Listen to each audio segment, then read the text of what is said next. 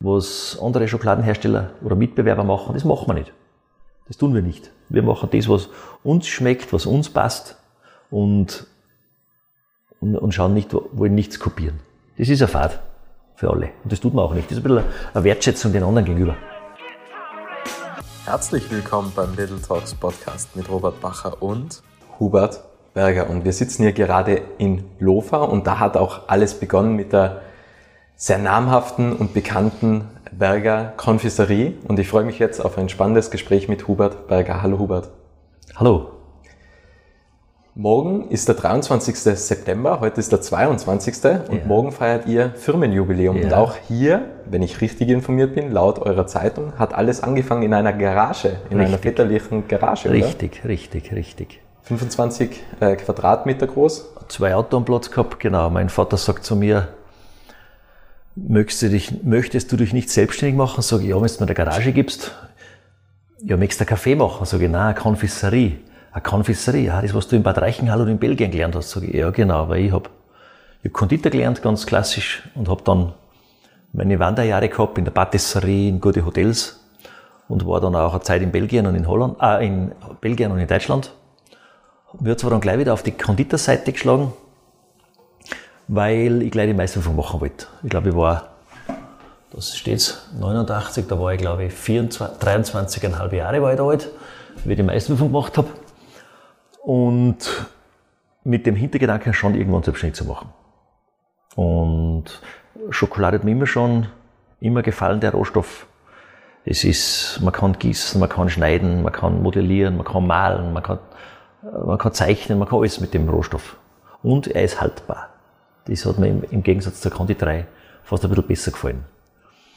Und, und dann hat mein Vater gesagt, ja, wie gesagt, wenn du die Garage brauchst, kannst du gleich haben, mein Auto brauche ich nicht mehr. Er ist in die Pension gegangen und, und hat dann, dann haben wir begonnen, die Garage, die Garagentore rauszureißen und, und da eine kleine Konfessorie zu öffnen. Ich war die ersten drei Jahre noch unselbstständig. Das heißt, ich war noch, eigentlich war ich beides. Ich war Betriebsleiter in Bad Reichenhall und ähnlicher Betrieb wie da gibt es leider nicht mehr. Und, und habe am Nachmittag meine Garage aufgesperrt. Ich war ein, das darf ich schon, glaube ich, sagen, ein richtiger Workaholiker. Sieben Tage Woche und ich möchte gar nicht wissen, wie viele Stunden, aber es hat nicht geschaut. Als Junge hält man das aus. Ich war da, glaube ich, 29, meine Frau 20 und so haben wir begonnen.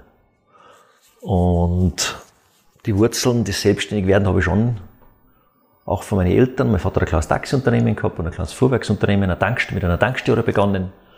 Und durch das habe ich einfach, einfach ein bisschen auch, das Wirtschaftliche vielleicht ein bisschen auch mitgekriegt und, ja.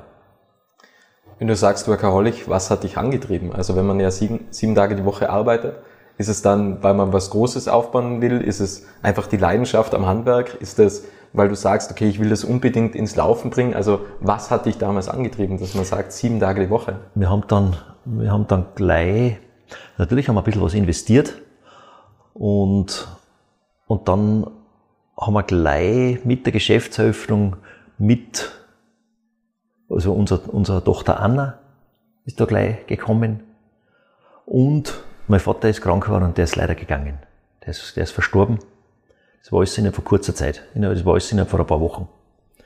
Und, und das, und dann, wenn man dann das, die, die, die Verantwortung kriegt, äh, ich habe dann das halbe Haus gekriegt von meiner Mutter, von meinem Vater mehr oder weniger, und, und ein kleines Kind hat und, und ein bisschen selbstständig ist, da hat man natürlich eine Verantwortung.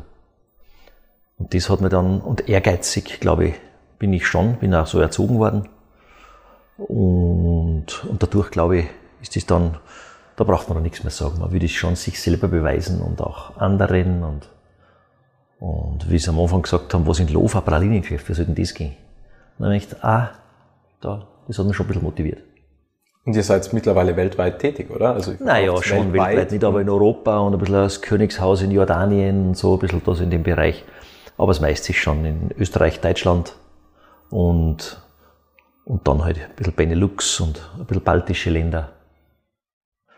Und ja, so in dem Südtirol, ein bisschen Norditalien noch dazu und so in dem Bereich. Morgen, wie angesprochen, ist ja Firmenjubiläum sozusagen oder 28 Jahre Berger mhm. Konfessorie. Was waren denn so die schönsten Momente in 28 Jahren? Also, oder auch, äh, wie, wie oft gab es auch da den Moment, wo du dir gedacht hast, warum mache ich das Ganze und sollte ich besser aufgeben? Ja, nein, aufgeben habe ich nie gedacht. Nein. Aber natürlich hat man da, hat man da ein, ein Up and Down. Ganz logisch. Das ist alles keine Selbstverständlichkeit und wenn dann diverse Vorschreibungen kämen und ich bin ja nicht so, ähm, ich sage mal, so ein mutiger Unternehmer wie, ich, wie andere, die was da gleich, ich, ich, ich wollte ich wollt, ich wollt das nicht. Ich wollte immer einen gewissen Satz äh, Fremdkapital haben, nur einen gewissen Prozentsatz, einen gewissen Prozentsatz vom Umsatz nur Fremdkapital. Auf das habe ich dann schon geachtet. Das war mir schon wichtig. Eben da kommt auch natürlich die Verantwortung wieder ins Spiel.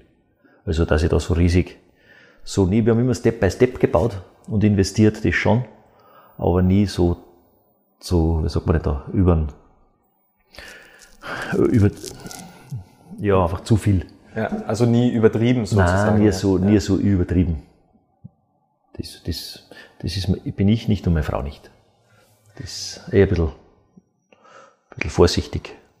Oder auch nicht geschaut, glaube ich weil du vorhin die Schokolade angesprochen hast, und ihr seid ja auch für eure Schokoladen bekannt. Mhm. Was würdest du sagen, zeichnet eine gute Schokolade aus? Und was unterscheidet euch jetzt zum Beispiel zu anderen Schokoladen? Wie kann man, wie kann man sich da differenzieren? Weil es gibt ja unendlich viele Schokoladen. Ja, sehr viele. Ich kriege auch oft die Frage, wie gibt's das, dass der eine Tafel 4 oder 50 kostet oder so und andere nur 70 Cent?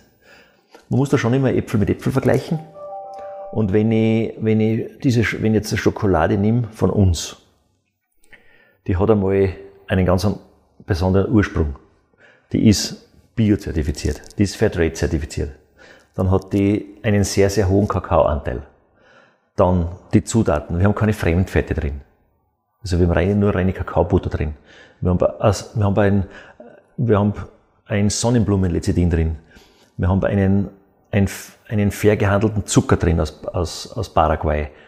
Äh, wir schauen, dass wir die, die Kakaobohnen ganz äh, aus einer speziellen Region, ähm, wo sie einen sehr hohen Standard, also keine Massenware, angebaut wird. Äh, und darum auch die ganze Bio- und Fairtrade-Zertifizierung, weil das einfach ein bisschen beruhigt.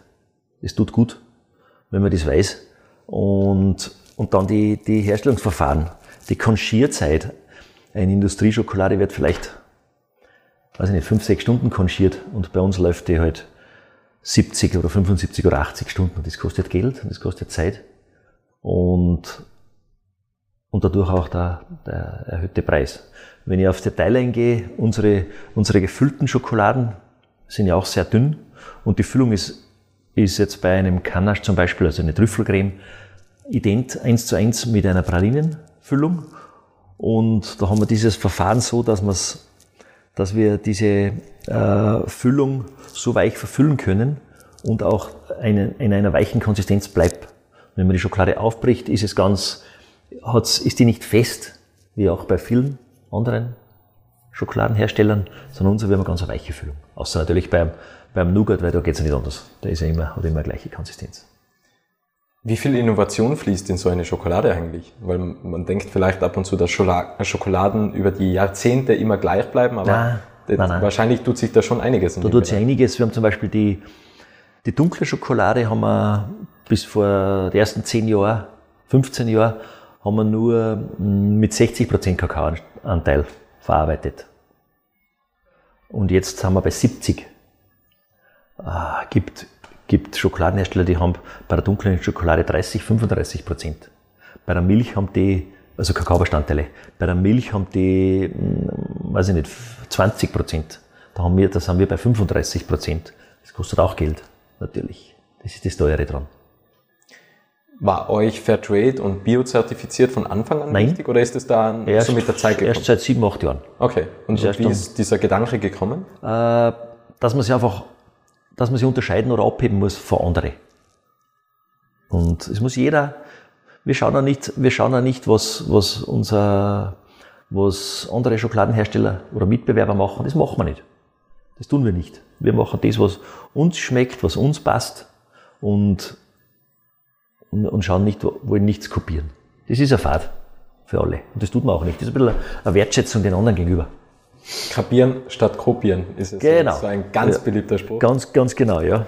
Ja. Ähm, wenn ihr neue Schokoladenkreationen entwickelt, also wie, wie, wie geht man da an die Sache ran? Wie lange dauert es eigentlich, bis eine neue Geschmacksrichtung zum Beispiel fertig ist? Weil sind es Jahre, sind es Monate, sind es Wochen? Wir sind sicher eineinhalb Jahre vorher schon beschäftigt. Wir schauen, was, was ist trendig, was ist, wie, wie, jetzt nehmen wir zum Beispiel das nächste Jahr Ostern her. Da sind wir jetzt schon, eigentlich sind wir schon beim ein Folgen drauf, äh, Ostern 24, wo wir, wo wir jetzt schon Muster machen, was, was, was schmeckt uns gut, was, es gibt aber nichts, was es nicht gibt. Man, man kann alles mit allem kombinieren fast. Also ich mache jetzt nicht eine Chili Paprika oder sowas, das ist jetzt nicht so mein oder unser, unser Zugang. Aber ob es jetzt angenommen eine Eierlikör mit eine Eierlikör, wir sind auch gern Kombinierer. Wie, der, wie die nordische Kombination, sage ich immer, die müssen beides können. Gell? Skispringen und Langlaufen. Und ist sch- eben noch besser eine Spezialisierung und Herausforderung. Und, und genauso ist ist auch bei uns, wenn ich, wenn ich eine Eierlikör Vanille zu Ostern mache. Warum? Was steht da? Eine Eierlikör Himbeer. Man, man kann alles, das ist mir jetzt nur so eingefallen, aber man kann alles probieren, man kann alles bringen. Und dann macht bei uns die Produktentwicklung, macht Muster. Und dann heißt es so, jetzt, wir bräuchten wieder nächste Woche eine Verkostung. Dann sind wir fünf oder sieben Leute, ungerade Zahl. Warum ungerade Zahl? Weil wir ja ein Ergebnis brauchen. Wenn es jetzt, jetzt eine Badstellung gibt, wollen wir ja nicht. Und dann, wir wissen es, meine Frau und ich sind dabei, wir wissen es auch nicht, was, was, was ist. Und wenn wir es dann kosten und man schmeckt es nicht, dann ist es schon mal nicht so gut. Gell? Das Beste ist, wir wissen nicht, was es ist und wir kosten es, wow, Zitrone, Thymian angenommen oder so. Man schmeckt beides, sensationell. Dann kommt es in eine engere Auswahl. Passt es dann dazu, passt dann dazu zur, zur, zur Deko in, diesen, in dieser Osterzeit, passt da Zitrone oder ist Zitrone, Thymian eigentlich eher für, für, für den Sommer oder für den Herbst? Das muss dann mit dem Marketing wieder zusammenspielen. So, so gehen wir da an die Sache heran. Wegen dem Test, wegen dem Geschmackstest. Ich frage mich gerade, wie, wie testet man das? Also geht's ihr da rein und habt dann so Augenbinden, damit Nein, ihr auch äh, komplett auf das Erlebnis Nein, einlassen ich könnt? kann, Ich kann es ja sehen, Ja. aber ich sehe ich sehe nicht, da steht nur noch auf dem Teller, hat der gebrochene, gefüllte Schokoladentafel, okay. Stück und dann kostet jeder. Da, da sieht man ja nicht, was es ist. Man kann es ja anschauen. Ist ja Zitronendümmer, ist ja wahrscheinlich eine bisschen eine gelbliche Füllung. Haben wir jetzt auch nicht. Und das ist nur so, ein- ist mir nur so eingefallen spontan. Und, und dann kosten wir das und dann, und dann haben wir da, glaube ich, wenn wir, wenn wir zwei, zwei oder drei Sorten für Ostern neu dazu brauchen, oder vier, dann haben wir sicher acht zum Probieren. Neun, zehn. Und da suchen wir dann die vier besten raus. Wir haben es auch schon gehabt, dass gar nichts dabei war. Nichts. Alles. Und wir müssen es ehrlich sagen, gut, mittel oder schlecht. Weil es bringt ja nichts, wenn wir dann, ja, wenn wir dann da das verfälschen oder, oder es ist auch schon so gewesen, dass meine Frau und ich bei, die, bei, der, bei der guten sind und die Mitarbeiter sagen schlechte und die geht dann 4 zu 3 aus für schlecht, dann wird's nicht. Dann kommt's nicht. Ist ja klar, sonst bringt's, das können wir eh gleich so machen. Ja, und ihr habt ja auch den Claim, äh, die Kunst der Verführung. Was ich mich gefragt habe, wann wurdest du zum letzten Mal verführt? Also wenn man so sehr in dem Schokoladengeschäft und in dem Pralinengeschäft drinnen ist, wann blühst du auf? Wann, wann, wann kannst du nicht mehr Nein sagen zu einer Schokolade oder was verstehst du unter Verführung? Wie lebst du diese Verführung aus? Wenn ich eine Schokolade, ich mache auch eine Schokoladentafel auf, wenn ich es nicht von, von, von, sagen wir mal, vom Mitbewerber oder ich kriege irgendwas zum Probieren und dann schaue ich gar nicht auf die Verpackung und will es nur kosten und dann sehe ich, ah, gut oder nicht gut. Ist es, nein, ist es mein Geschmack oder ist es nicht mein Geschmack? Weil man kann, man trifft ja nicht jeden seinen Geschmack. Gibt viele Leute, die wollen kein Thymian. Jetzt schenkst du deiner Freundin eine, eine Zitronen-Thymian-Schokolade. Und dann sagt sie, ja, wieso weißt du nicht, dass ich kein Thymian nicht mag? Angenommen. Das wollen wir nicht. Das wollen wir nicht. Das wollen wir nicht, nein. Ähm, bei den Pralinen, es, es werden ja überall im Supermarkt auch Pralinen verkauft. Ist das eigentlich gut? Also findest du das gut, dass es Pralinen eigentlich in Hülle und Fülle gibt und dass einfach dieser Markt dadurch größer wird? Oder wie, wie blickst du auf den Pralinenmarkt? Der Kunde ist ganz, äh, wie sagt man denn da, der Kunde ist ganz mündig und der kann das ganz gut selber entscheiden, was, was ist ihm sein Geld wert, für was schenkt das. Liegt, liegt die Frau, sage ich mal, oder die Freundin im Krankenhaus, er erwartet ein erstes Kind und man bringt eine schöne, wertgeschätzte Pralinenbox von einem, äh, sage ich mal, von einem Unternehmen mit einem, mit einem guten Namen, dann, dann, dann glaube ich, fühlt sich, fühlt sich auch die Frau oder die Freundin wertgeschätzt. Hat er das schnell irgendwo bei der Tankstelle ein paar äh, Online-Produkte gekauft und sagt sie, sag einmal, du weißt, was ich meine. Ja, ja, absolut. Habt ihr am Anfang schon auch Pralinen produziert oder war am Anfang quasi nur zuerst die waren nur Zuerst waren es eigentlich nur Pralinen. Mhm. Tafeln sind später gekommen. Und ist da bei den Pralinen auch der Prozess gleich, dass ihr eineinhalb Jahre vorplant oder bleiben die Pralinen? Nein, da es dann an die Tafel anhängen. Aha. Das machen wir dann, dann machen wir dann die Pralinen gleich mit. Jetzt gibt es eine Zitronen-Thymian und dann machen wir auch eine Zitronen-Thymian für den Sommer, sagen wir. Bist du eher Pralinen- oder Schokoladenfan? Eigentlich Schokoladenfan. Ah, okay. Mhm, mhm. okay. Wie behält ihr im, im, im Unternehmen diese Kreativität und Offenheit? dass immer wieder neue Ideen entstehen, weil vielleicht, aber du hast, also du hast natürlich vorhin gesagt, man kann alles kombinieren, aber vielleicht ist man ja dann irgendwann von den Ideen, weil man muss ja quasi immer wieder liefern, man muss ja immer wieder mhm. die Schokolade einfach neu erfinden sozusagen. Mhm. mhm. Wie schafft man es einfach immer diese Kreativität am, am Leben zu erhalten? Ja, beschäftigt man sich mit dem oder nicht? Es gibt, es gibt welche, die sind, sage ich mal, die sind äh, Rad, Radfans, die beschäftigen sich auch mit einem Fahrrad. Die werden da putzen, die werden da schrauben, die werden da polieren, die, das, das, das wird nie verstaubt im Winter, das wird nie, im Sommer wahrscheinlich nie, nie schmutzig, aber gleich wieder abspritzen mit heißem Wasser und dann wahrscheinlich gleich wieder, gleich wieder abtrocknen und was weiß ich was und, und vorsichtig behandeln. Das ist, das ist halt einer, und, und, und genauso ist es bei uns mit Schokolade.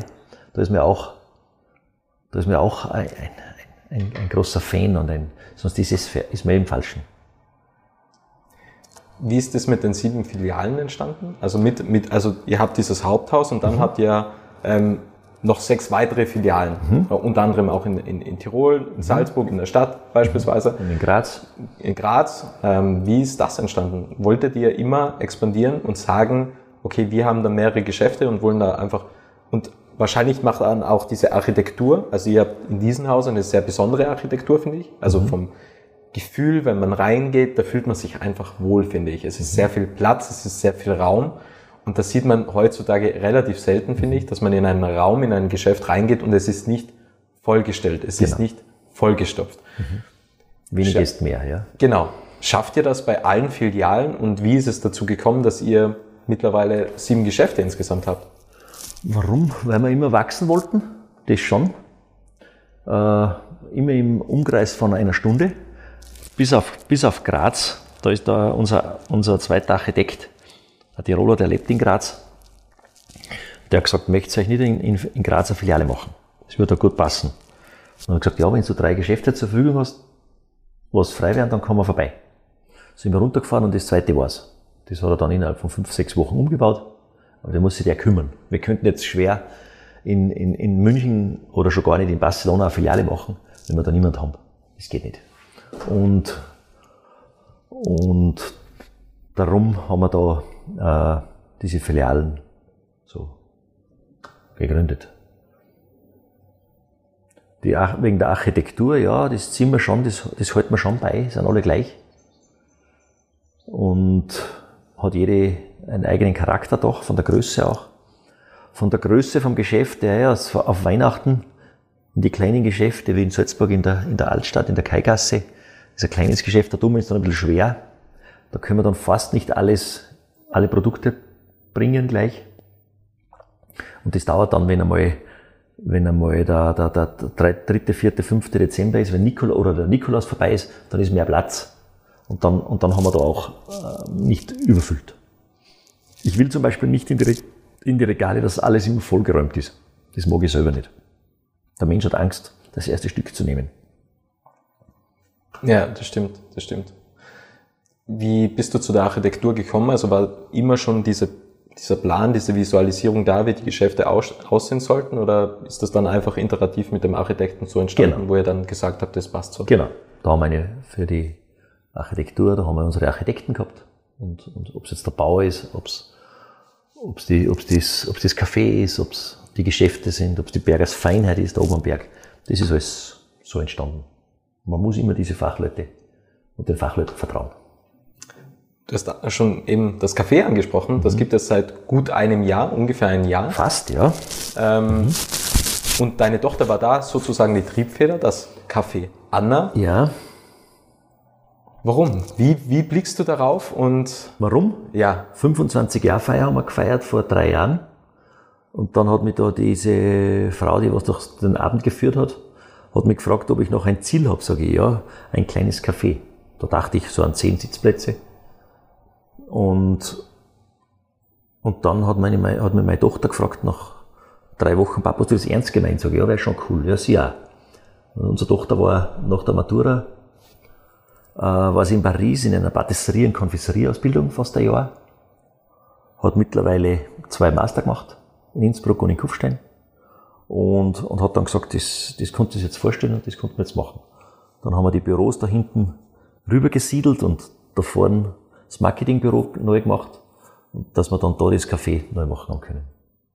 Und die ist, Anna ist sehr, sehr engagiert und sie macht in der Früh die, die Kuchen und Torten, die Tarts, muss ich sagen, weil sie macht die französischen Sachen.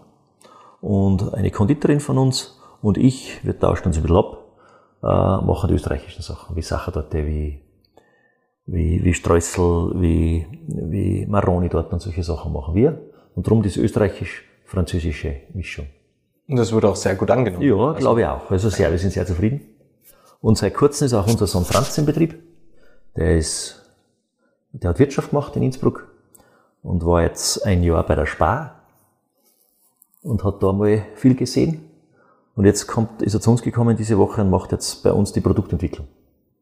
Also die ganze HCCP, die ganze QM, die ganzen, die ganzen Sachen, was ja viel im Hintergrund sind. Und da soll das jetzt einstürzen. Also alle von der Familie Berger arbeiten auch bei Berger. so. Außer unser Nachzügler, der Paul, der geht in die Skimittelschule in Saalfelden. Da hat er jetzt begonnen, der ist erst zehn. Ah, okay. Ja. Okay.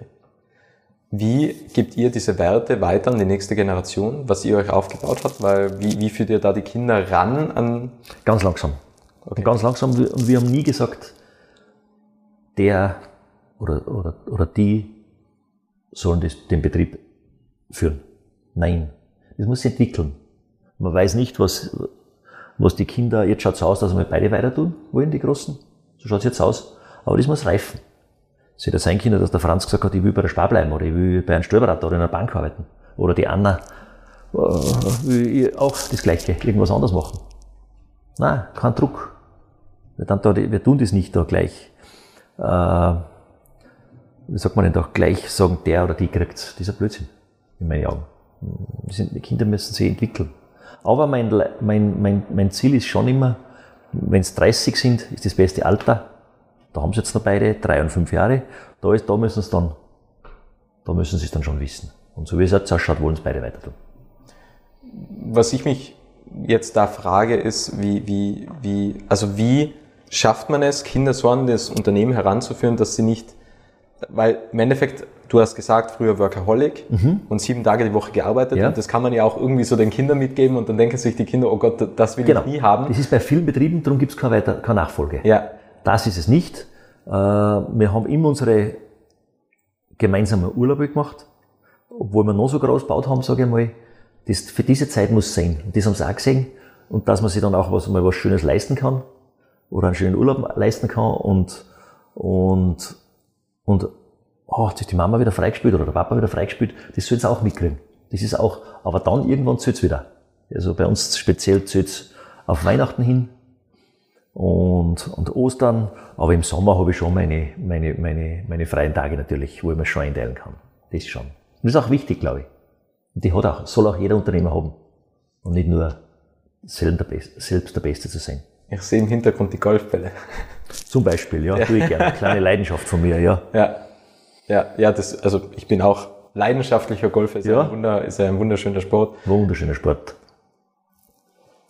Das war, Ja. das war beim Fontana Golfturnier von, von äh, Red Bull. Sehr cool war das. Ja, und Golf ist ja ein guter Lehrmeister. Also Golf zeigt, zeigt ja immer, wie, wie es äh, aktuell um dein Dem- eigenes Leben steht. so Demut, weniger. Demut, Demut Ja, kriegt ja. man sehr. Ja, ja. Ja. Dann geht's wieder nach oben, geht's wieder nach unten, unten und ähnlich ist es auch in, in der Arbeit. Ja. Ja, und man hat es eigentlich nie verstanden. Also immer wenn man glaubt, man hat, Jetzt man, man, man, man weiß, wie Golf funktioniert. Nein, man, man kann es eigentlich nie und das ist schon, ist schon ein sehr, sehr interessanter Sport, muss ich sagen. Ja. Du hast davor angesprochen Ziele. Gibt es noch Ziele und Träume von dir? Das Café hast du ja verwirklicht und hast ein haben wunderbares sie, Statement Hat die schon die gesetzt. Anna verwirklicht. Ich habe hab da nicht mehr viel beitragen. Ich helfe jetzt in der Früh in der Backstube ein bisschen, aber sonst müssen sie's, macht sie es selber mit ihren Mädels. Gibt es da noch weitere und im? Moment nicht. Die Zeit ist jetzt nicht so. Es ist eine schwierige Zeit. Jetzt kann man nicht wachsen, jetzt kann man nicht, jetzt kann man nur ein bisschen agieren, aber nicht re reagieren, aber jetzt kann man nicht. Jetzt ist einmal eine schwierige Zeit. Die ganzen, die ganzen Fixkosten, die ganzen Strompreise und so. Das ist jetzt einmal, so wie wenn man sagt, jetzt bauen, wir, wir wollten gerne eigentlich in der Schokolaterie dran bauen, voriges Jahr, aber mit dieser Entwicklung geht das nicht. Ja, es ist unvorhersehbar. Also Ja. da kann ja, kann ja. Ja. alles passieren. Genau, nein, ist jetzt einmal nicht knusprig zur Zeit. Ist das die schwierigste Zeit, was du als Unternehmer hattest bisher? Also in den 28 Jahren, weil davor war Corona, es gab 2008 schon die Finanzkrise, es, gibt, es gab 2000 auch schon einmal eine, eine ziemlich starke Wirtschaftskrise. Und im Endeffekt, wie du ja auch gesagt hast, ihr habt ja jetzt Hochpreisschokoladen, natürlich biozertifiziert, gute Qualität, extrem gute Zutaten, nachhaltige Zutaten. Aber im Endeffekt de- kann man sich ja auch denken, der Kunde, das ist ja, Schokolade ist ja ein Produkt, was man nicht unbedingt benötigt. Ähm, Wie, wie geht's dir damit? Und ist das jetzt aktuell die schwierigste Situation, die schwierigste Phase als Unternehmer, die du jemals Mm, hattest? Das kann man gar nicht so sagen. Diese 2009, diese Wirtschaftskrise, die haben, das war für uns eine ganz eine gute Zeit, weil da haben viel, da haben dann viele Betriebe in, ins Marketing investiert. Und was haben sie dann bestellt? Der 1000 Tafeln, der 2000 Tafeln, der 3000 Tafeln und so weiter. Und um wieder ihren Betrieb, den jeweiligen, zu, zu forcieren, dass da wieder Kunden eingekauft oder bestellt haben. Und das war für uns eine gute Zeit. Ähm, Corona war natürlich, wir haben auch zugehabt, vier Wochen, da haben wir nicht gewusst, wie es jetzt weitergeht. Das war eine sehr schwierige Zeit. Wir waren ganz kurz in Kurzarbeit, ich glaube, die Hälfte von den Mitarbeitern vier Wochen und dann haben wir eigentlich schon, und dann vielleicht noch einmal einen Monat, die, Hälfte, die andere Hälfte. Und dann haben wir schon wieder produziert. Und Lebensmittel, wir durften ja dann offen haben, wir haben dann nachher nicht mehr zugesperrt. Aber natürlich haben wir da schon Einbußen gehabt. Aber das, das, ist ganz, das ist ganz gut gegangen. Mit der, Kurz, mit der Kurzhilfe und mit den ganzen Sachen, was wir gehabt haben. Jetzt, diese Fixkosten, das ist natürlich jetzt nicht so lustig. Oder, oder diese Entwicklung, wie es jetzt ist und diese ganze Russland-Ukraine-Geschichte, das ist jetzt nicht so lustig im Moment. Seid ihr auch von Lieferengpässen betroffen? Von, von äh, etwaigen Ressourcen? Geringfügig, geringfügig, dass es einmal was länger dauert. Aber sonst, na, Also da seid ihr zumindest da, da brauchen wir uns nicht fürchten, na, Ja. na. Lebensmittel, na.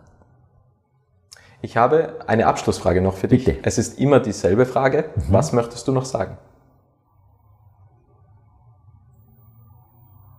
Dass mir das jetzt sehr gefreut hat mit dir, du bist ein, ein wilfer Bursche und hast dich gut vorbereitet und magst es sehr spontan und hast sicher eine gute Zukunft auch vor dir.